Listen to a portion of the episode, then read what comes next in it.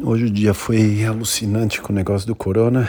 Segunda-feira, cada dia as coisas mudam, então o trabalho foi telefonema das 8 da manhã até 8 da noite sem parar. É, então depois da noite eu acabei subindo na bike e fiz meia horinha estacionário a 150 watts. É, deu para fazer o, o exercício, dar uma suadinha, fazer o treino.